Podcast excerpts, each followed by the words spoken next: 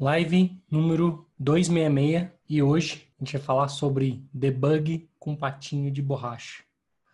Se você não tem um amiguinho desse aí, provavelmente você vai querer ter um desse ao final dessa live.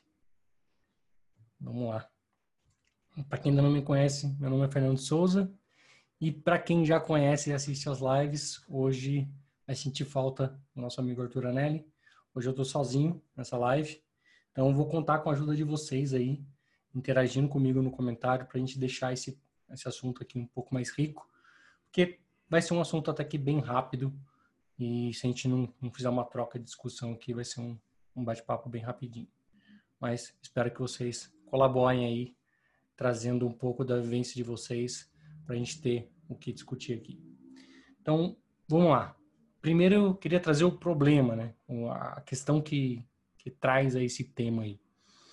É muito comum a gente no dia a dia se deparar com problemas que parecem sem solução, parece que a gente não consegue achar uma solução, uma luz no fim do túnel. Você olha, olha a hora aquele problema e fala, mas cara, tá tudo certo, por que que não funciona essa, né? Já revirou e tudo tá perfeito. Geralmente, o que que você faz é chamar a ajuda de alguém mais gabaritado, alguém superior, alguém, sei lá, um sênior da sua equipe, um arquiteto da sua equipe, quando está disponível, né? Ou às vezes você chama até qualquer outra pessoa para no momento de desespero chama qualquer um para você ir lá e mostrar o código e explicar o problema. E isso é muito comum, tenho certeza que já aconteceu com muitos de vocês, e se aconteceu, quero que vocês contem aí no comentário se já aconteceu ou não que é você estar tá ali é, contando um problema para alguém, mostrando um problema, às vezes debugando, às vezes falando, olha, tô com um problema assim, assim, assado, e acontece isso, e depois acontece isso, depois acontece isso, e você fala, hum, achei a solução. Deixa para lá, esquece. Então isso acontece muito. Né? Se já aconteceu com você, me conta aí. Isso já aconteceu comigo várias vezes. Inclusive eu lembro de uma história, ah, foi lá para 2010 mais ou menos, eu estava codificando, eu trabalhava numa corretora de valores e estava codificando um programa e um determinado, um determinado campo de data lá estava me dando um problema que eu não conseguia fazer aquilo funcionar de jeito maneira. E na minha frente tinha o, o gerente de TI, que não programava nada, não sabia o que era programar. E aí eu comecei a explicar para ele todos os cenários, né? Olha, tô com código assim, assim, assim. Ele senta aqui do meu lado, ele senta do meu lado, eu comecei a explicar para ele todo o cenário. Ele falou, ah, mas e se você fizer isso aqui? Eu falei, putz, é, vamos testar. E aí, pra, na brincadeira ali, eu coloquei a variável para testar isso com o nome dele. E, e, funcionou. E a variável com o nome dele ficou dentro do código, deve estar lá até hoje. Então, outra pessoa olhando né, de fora acaba vendo um problema muito mais rápido do que você ali só batendo a cabeça. Então, e quando a gente fala desse debug com pato de borracha, na verdade, essa é, é referência a isso, né? É um, faz parte a referência de uma história de um livro, o programador programático. E nesse livro, o, o programador explica seus problemas para um patinho de borracha, esse carinha aqui, que descreve linha a linha uh, o código que já foi escrito. E essa é a ideia dele, né? Tipo, pegar um código e falando pro Patinho cada linha que ele escreveu, olha Patinho, escrevi a linha assim, assim, assado, que faz isso, isso, isso, que faz isso, isso. Então, essa era mais ou menos a, ideia por detrás do livro. Depois eu vou colar aqui o, o ISNB do livro, caso alguém tenha curiosidade de ler esse livro. Eu confesso que eu ainda não li, mas eu li esse trecho da página 95 do livro. Ah, 95? Deixa eu confirmar se é isso mesmo. Hum, é, página 95, onde ele conta exatamente esse, esse trecho aí onde faz a referência do debug com patinho de borracha. Eu acho que isso não se aplica somente a developers, tá? Isso, admins também tem problemas cabeludos que às vezes a gente enfrenta e fica lá procurando por horas a solução. Então, também serve aí para os admins ter um patinho de borracha com um amigo de vez em quando bater um papo com ele. É óbvio que é, não precisa ser exatamente um patinho de borracha, né? Essa história é contada no livro, mas isso serve para qualquer objeto imaginado ali, né? Então, se você tiver uma caneca com chá. E quiser trocar uma ideia com ela, bater um papo com ela, também vai servir. Então, qual que é a, a razão pela qual isso acontece? Né? Vamos discutir um pouco agora sobre o, o porquê que isso, de certa forma, funciona. Né? Óbvio que não vai ser 100% dos casos que vai funcionar. Às vezes você vai sim precisar de ajuda de alguém que não seja um, um objeto inanimado ali. Mas qual é a ideia por detrás disso e por que que isso às vezes funciona?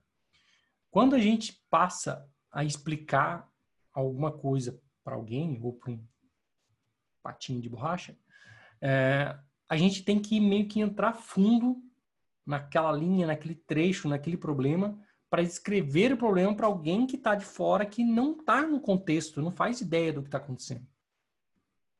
E aí você passa a reparar mais nos detalhes, porque você vai ter que reparar em todos os detalhes possíveis para poder explicar o problema para alguém. Uhum. Então, esse é o ponto. E conforme você vai descendo explicando passo a passo, olha, esse método chama esse método, ele recebe por parâmetro uma lista de strings que vem do objeto A, que passa para o objeto B.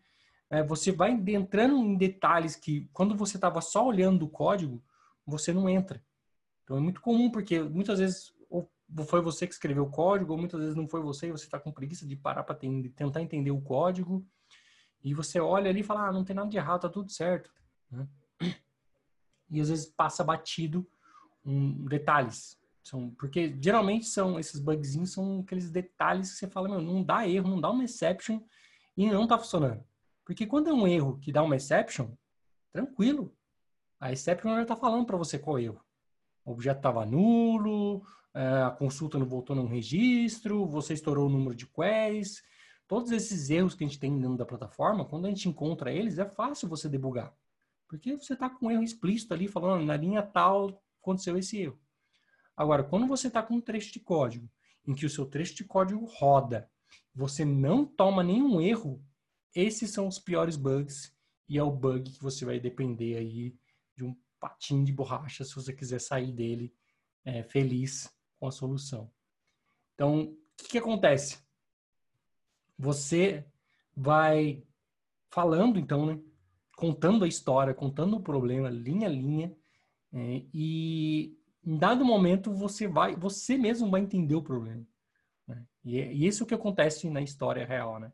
Você vai contando para alguém o problema que você está enfrentando, e no meio do caminho, na hora que você vai explicar um ponto, você descobre a solução para o seu problema. Isso já aconteceu várias vezes comigo, várias vezes. Não foi uma, não foi duas, foram várias vezes mesmo. E, e justamente porque quando a gente está olhando algo que ou foi a gente escreveu ou um código que a gente não está com vontade de ver, a gente vai pular e vai tentar ir por mais breve possível para a solução. Né? Então, quando é um código que a gente escreveu, eu acho que é pior.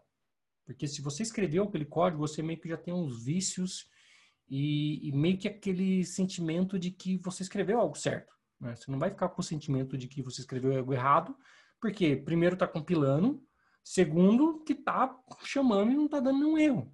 Então, você já não vai, você já, já meio que fica cético de que tem alguma coisa errada. Aí você começa a olhar para outros fatores, do tipo, ah, a plataforma tá louca, tem um problema aqui que não dá para entender. Né? Você vai imaginar que o problema tá além do seu código. Isso é fato. Agora, muitas vezes não é. Muitas vezes, na grande maioria das vezes, o problema está ali no seu código, a gente só não está conseguindo ver o erro porque não está gerando uma exceção né? Você não tem um usuário ali né, que vai te ajudar, às vezes. Então, o usuário falou, ó, tá dando um problema, e você vai ter que ir lá tentar achar o problema, muitas vezes tentando quebrar o que teoricamente está funcionando. Né? Só que não dá. E, e aí começa contando a história para você chegar na solução. O meu ponto, que eu queria chegar aqui falando de tudo isso de novo, é que quando a gente está olhando nosso código, a gente não olha com a mesma vontade que a gente olha o código do outro, né? E quando a gente está ajudando alguém, a gente está com muito mais vontade. Então, e não só com mais vontade, como você vai ter que entender o que, que ele está olhando para você poder ajudar. Então, isso acontece muito de você pedir ajuda para alguém e seja alguém que às vezes programa ou não, a pessoa bater o olho e falar, ah, mas não é isso aqui. Às vezes ela vai apontar algo que ela nem sabe, e aí você pode olhar e falar, não, não, mas isso aqui não é não. Ou você pode tentar falar, não, vamos ver se é isso aqui e, e achar a solução, né? Também pode ser o caso. Que foi o caso da primeira história que eu contei, que foi quando meu amigo me ajudou com um, uma conversão de data que não estava funcionando. Ele falou, oh, será que não é isso aqui? Eu falei, ah, vamos tentar. Tentei, um negócio que não fazia sentido na programação. Na época eu estava programando em .NET, mas não fazia sentido nenhum. Mas era algum, alguma exigência do Oracle de como tinha que estar o formato da data lá, que funcionou. E aí ficou com uma variável lá com o nome dele, porque ele me ajudou a achar esse problema aí. Mas no dia a dia, o que acontece, e, e por que, que eu trouxe essa história, né? Isso aconteceu com um rapaz que trabalha comigo ontem, ele falou, Fernando, tô com um problema, você não me ajuda, tal, e eu entrei numa call com ele, comecei a analisar e tal, e tal, pulei, despercebido pelo problema, e até que eu falei, vamos, vamos de novo, desde o começo, quem que chama não sei quem, aí fui fazendo, fui sendo o patinho ali, né, quem que chama isso, quem que chama aquilo, então, mas será que isso aqui tá certo mesmo? Então, a priori, a gente estava achando que alguém tinha que popular um objeto para aquele trecho de código funcionar. E, na verdade, o que ele estava fazendo era, ele via se tinha dado naquele objeto, se tinha, ele pegava todo mundo que não estava na lista. Então, não é que ele ia pegar quem estava na lista, tinha um not lá, então era not in. E, e passou despercebido por ele, ele não viu que era um not in, e achou que o problema era externo porque alguém tinha que popular aquele objeto eu sem entender nada do processo, ele também não entendia muito do processo, mas eu sem entender nada do processo, também bati o olho assim, né, rapidamente também passei despercebido. E a hora que a gente começou a olhar linha a linha, contando a historinha, a gente chegou no not in e aí fez todo sentido. E aí deu para ver que aquele trecho de código não era o problema e conseguimos avançar e chegar no problema que era outro, na verdade, era uma chamada call out que estava estourando o problema. Isso foi um caso de ontem, né? O caso de hoje também, ele me chamou e falou, cara, eu tô com um problema, não tá funcionando, é, tinha que funcionar, testei isso, testei aquilo e não vai. Parei, falei, cara, abriu o debug, não tem erro, não, abriu o debug, não tem erro nenhum. Tá, mostra o código para mim. Aí ele abriu o código e eu, ao mesmo tempo, abri o código no controle de versão. E aí, onde que tá dando que tem, não tem... Onde começa o código? É, ele falou, ah, começa lá na linha tal. Eu fui lá, falei, olhei, e aí fui fazendo, olhando aqui, olhando ali, olhando aqui, olhando ali. Aí eu falei, o erro tá na linha tal. Não, mas por que, que o erro tá na linha tal? Eu falei, ah, aqui no controle de versão tá desse jeito, e aí nesse ambiente tá desse jeito. Vamos testar? Mudamos o código e funcionou. E aí ele falou, puto, obrigado, segunda vez que você me salva numa dessa, né? Então, segunda vez que eu tava ali fazendo um papel do patinho de borracha, tentando uh, ajudar ele a dizer qual era o problema que estava acontecendo e provavelmente você tem um, um, amigo que você faça isso, né? que você chama às vezes para resolver um problema e chegar na solução. Eu acho, eu acho bacana essa história do patinho de borracha, porque vira e mexe acontece isso, né? Às vezes você pede ajuda para alguém e a pessoa às vezes não pode te ajudar na hora e aí você mesmo começa ali olhar e olhar e olhar, e não precisa mais, já achei a solução. Né? Então, sei lá que você estava falando com o seu patinho de borracha mental ou não, mas a gente acaba encontrando a solução sozinho, né? Não sei se já aconteceu com vocês dessa forma. Ah, vamos lá, a Cintia falou aqui, ó.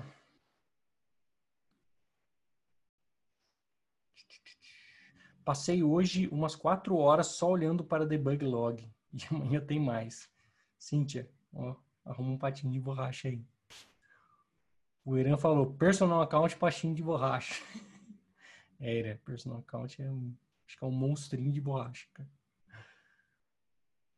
O William falou, testei duas vezes, deu erro, estranho. Já vou ativando o debug e olhando linha a linha. E o Guilherme falou, até hoje você de fato não acha solução. Falou com todo mundo, inclusive com o Pato, abre ticket no suporte e vê que realmente tinha algo behind the scenes. É.